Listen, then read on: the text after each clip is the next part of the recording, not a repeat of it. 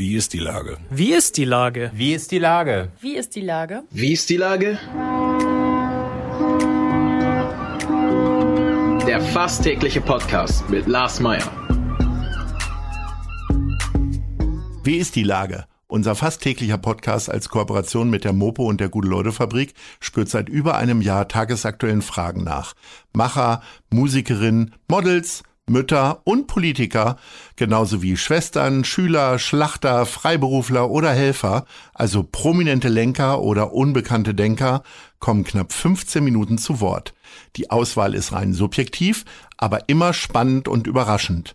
Mein Name ist Lars Meyer und ich rufe fast täglich gute Leute an.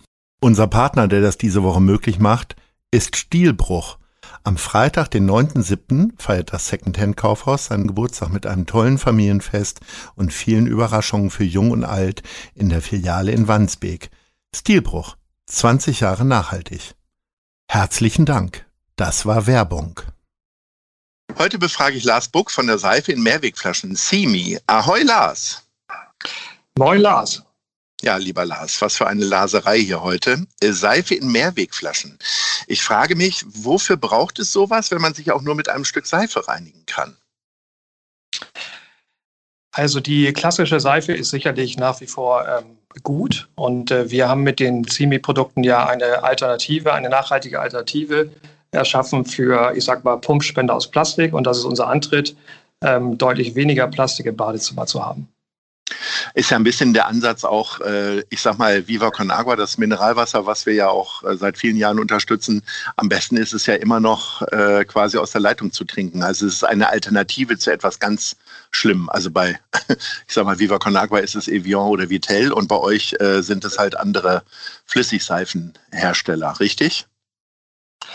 Genau so ist es. Ich denke, das ist ähm, bei Seifen schon noch ähm, die, die Masse, die halt ähm, äh, Seife und auch äh, Shampoo ähm, von, äh, aus Plastikverpackungen hat. Insofern haben wir da wirklich eine gute Alternative. Aber ich bin bei dir, es gibt halt ähm, verschiedene Verbraucherverhalten und die einen finden Refill gut, die anderen finden äh, eine Handseife gut, die man ganz normal am Waschbecken nimmt und einige nehmen halt gerne den Pumpspender.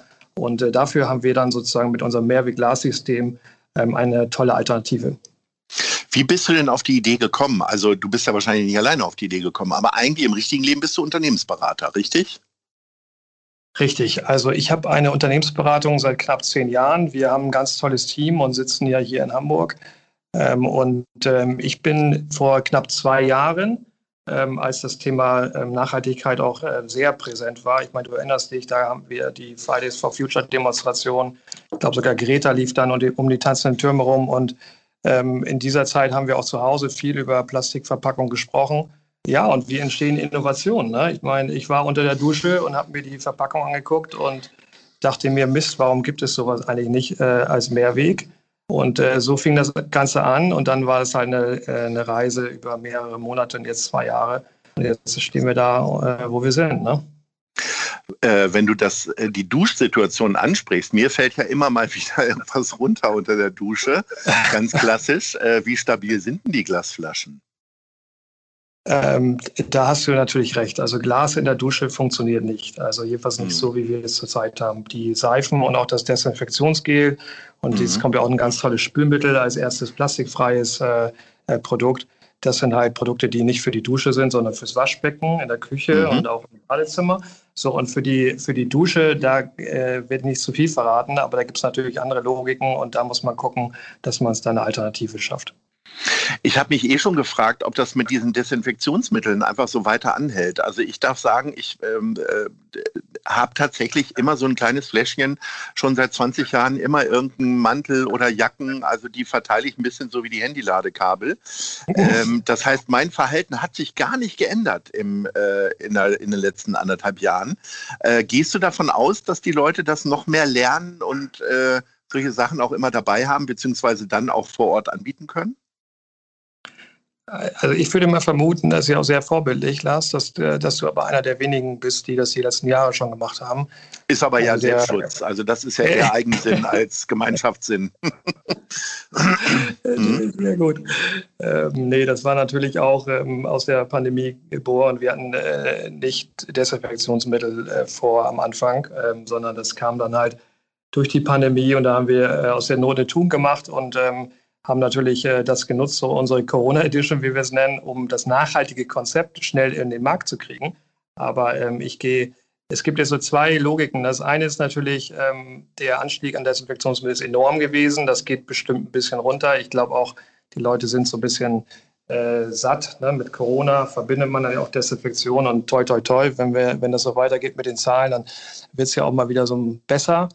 Ähm, auf der anderen Seite ähm, glaube ich schon, dass, ähm, so wie du es auch gemacht hast, dass ähm, das Thema Desinfektionsmittel jetzt vielleicht nicht so ein täglicher Wegbegleiter ist, aber dass man sowas im Haushalt hat, auch vielleicht für Gäste, ne, dass man dann auch aus Höflichkeitsgründen dann äh, Desinfektionsmittel auch im Flur hat.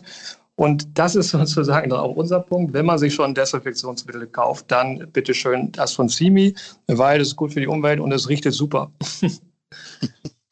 Sag mal, das Klischee über uns Berater, ich bin ja Kommunikationsberater, ist ja, dass sie immer alles besser wissen, aber nie selber besser machen können. Äh, also, dass sie in die Praxis abhanden kommt. Ist das bei dir jetzt auch so ein bisschen der Antrieb gewesen, endlich auch mal was selber zu machen? Herrlich. Ja, verdammt, ne? das ist so ein bisschen das Klischee der Branche. Ähm, Du, ich habe mein, äh, mein Leben lang ja irgendwie echt gearbeitet. Ich habe mit 15 im Lehrgutlager bei, beim Supermarkt drei Jahre gearbeitet und kenne daher auch so ein bisschen das Thema Mehrweg. Und äh, ähm, ich würde mich jetzt auch weniger als ähm, der Konzepter sehen, sondern wir sind ja auch eine Umsetzungsberatung und machen ne, Konzepte und setzen ja um. Aber natürlich bin ich total stolz drauf, dass man jetzt ein Produkt in der Hand hat. Ähm, insofern kann ich mir die Kommentare von Freunden so ein bisschen äh, sparen oder entgegnen. Guck mal, jetzt habe ich auch mal was umgesetzt. Aber ja, so meine Haltung dazu. Äh, bei unserem Festival Einer kommt, alle machen mit, bin ich ja, wenn ich durch die Stadt gegangen bin, habe ich immer geguckt, wo die Plakate hängen und so weiter. Oder äh, auch großartige Erlebnisse immer wieder, wenn mir Leute in, im Einer kommt T-Shirt entgegengekommen sind. Äh, wie ist das bei dir? Hat sich ähm, die Einkaufszeit samstags morgens ganz klischeehaft jetzt verlängert, weil du auch immer mal bei den Leuten in den Einkaufswagen luscherst, wer dein Produkt kauft? ähm, also das mache ich nicht, aber ähm, tatsächlich ähm, äh, habe ich mich schon gefreut, als ich das erste Mal das Produkt im Laden gesehen habe. Das war dann so ein bisschen kneif mich mal, also das ist dann schon auch ein schönes Gefühl. Und äh, tatsächlich gab es eine Situation, ähm, wo dann eine ältere Dame, auch ohne zu lesen, was es ist so und was draufsteht, vielleicht hat sie es auch zum zweiten Mal gekauft, das Produkt gekauft hat, so vor meinen Augen. Und äh, ich wollte mich dann nicht outen und fragen, ja, warum haben Sie es gekauft? Aber natürlich äh, habe ich gedacht, ja, das ist schon schön. Und ähm, ja, so, also ein bisschen verlängert vielleicht, weil ich dann noch hier und da ein bisschen aufräume, aber das ist eigentlich so meine, mein Empfinden gerade. Stellst du denn die Flaschen auch vorne ins, äh, in die erste Reihe, wenn, wenn du sie, äh, wenn die mal weiter nach hinten rutschen? Ein, unser Freund Oliver Wurm äh, macht das ganz gerne mal, dass er die, dass er seine Druckprodukte, ob jetzt Panini-Heft oder Fußballmagazine, gerne mal in anderen Städten mal ins rechte Licht rückt. Geht dir das dann auch so oder lässt du da die Finger von? Ne, ich mache das auch. Also wir haben, wir haben ja wir haben jetzt diese schönen Aufsteller und ähm, ab, ab Juli kommen jetzt äh, ganz tolle Holzaufsteller ne, mit unserem Spülmittel und das sieht dann nochmal einen Tick besser aus. Und klar, wenn die ersten Produkte weggekauft wird, typischerweise greift man ja oben dann zu und dann stelle ich schon mal ein paar Flaschen auf von den unteren Ebenen nach oben, damit das wieder ordentlich aussieht. du hast gerade gesagt, dass du ähm, auf St. Pauli äh, euer Büro hat. Hat dich das auch in irgendeiner Form beeinflusst, so etwas jetzt zu machen? Also auch so ein bisschen gesellschaftlich aktiv zu werden? Weil der Stadtteil steht ja doch sehr für gesellschaftliches Engagement, vor allem voran natürlich der Fußballverein. Über den Fußballverein müssen wir später nochmal sprechen, äh, wer da der Richtige ist. Aber natürlich, äh, ich, äh, ich, bin äh, ich äh, habe zehn Jahre auch mit meiner Familie am Anfang auf St. Pauli gewohnt. Ich kenne St. Pauli sehr gut. Wir haben unser Büro äh, von der Beratung am Anfang im Schulterblatt aufgemacht. Natürlich ist da viel äh, Diversität, da ist viel Kreativität, das inspiriert und das war auch immer für uns ähm, ein Grund, da zu bleiben. Jetzt sind wir auf der Reeperbahn, was halt auch ähm, schön ist und ähm, ich mag das halt auch rauszugehen, äh, Leute zu treffen, ähm, andere Meinung zu haben und äh, sich inspirieren zu lassen.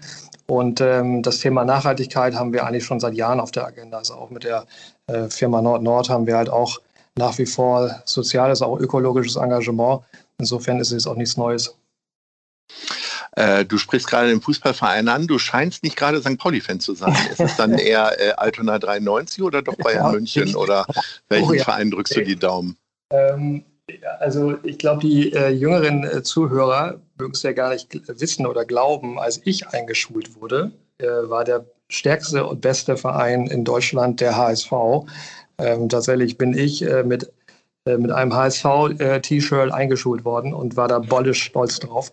Also und, du bist äh, so ein Erfolgsfan, wie man das den Bayern München also auch mir immer nachsagt. Äh, sehr schön. Nee, ich, bin, ich bin in südlich der Elbe aufgewachsen. Da hat ja auch jeder in seinem Schrebergang eine HSV-Flagge. Das heißt, da kommst du gar nicht drum herum. Ja. Ähm, und äh, nee, so war das da halt. Ne? Und dann ist man seinem Verein treu geblieben und man hat natürlich auch ähm, ein paar tolle Erfolge gehabt, auch in der Zeit danach. Und ähm, ja, und jetzt geht es mal wieder. Ähm, Dafür musst du aber die Videokassetten rausholen, ne? um dir die nochmal anzugucken. So Sag mal, aber jetzt mal völlig, völlig hämefrei. Ich, ich frage mich tatsächlich, wie die Situation ist. Ich habe natürlich auch ganz viele HSV-Freunde in meinem Freundeskreis, aber es ist ja echt furchtbar. Ne? Jetzt äh, war wieder Tränen erweicht, ist der Aufstieg nicht geglückt. Jetzt kommt ein neuer Trainer, wieder totale Euphorie. Gut, Stürmer fehlt jetzt möglicherweise noch. Aber wie ist denn das innerlich dann immer so? Hat man dann erstmal vier Wochen die Schnauze voll und leckst du jetzt schon Blut und sagst so, geil, demnächst wieder ins Stadion vielleicht auch mal wieder? Also, ähm, ja, vier Wochen Schnauze voll, das trifft es, glaube ich. Ähm, ist, ist auch eine gute Ablenkung jetzt mit der, mit der Europameisterschaft. Aber ähm, ja, war schon eine Frustration. Ne? Also irgendwie dann auch schon die letzten oder vorletzter Spieltag war dann ja schon fast alles klar. Das heißt, äh, du hast es dann doch wieder irgendwie verbockt und dann ist auch erstmal Ruhe und habe ich zumindest äh, keine Lust gehabt, mich mal für ein paar Wochen damit zu beschäftigen. Jetzt fängt man gerade mal wieder an zu gucken, wie was passiert auf dem Transfermarkt. Trainer, natürlich noch ein bisschen Fragezeichen. Jetzt kam der Stürmer aus Karlsruhe nicht. Da muss man mal gucken, was da so die Gründe sind. Ich glaube, wenn es dann wieder losgeht mit Stadion auch, ich kann mir gut vorstellen, dass man dann halt zumindest die Spitzenspiele Derby, Werder, Hannover, dass man sich das wieder gut angucken kann.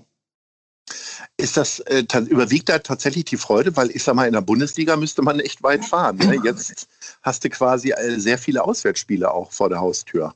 Also beispielsweise Werder Bremen oder Holstein Kiel. Hätte ja gut sein können, dass die, dass die nächstes Jahr Bundesliga spielen. Jetzt sind sie beide doch zweite Liga.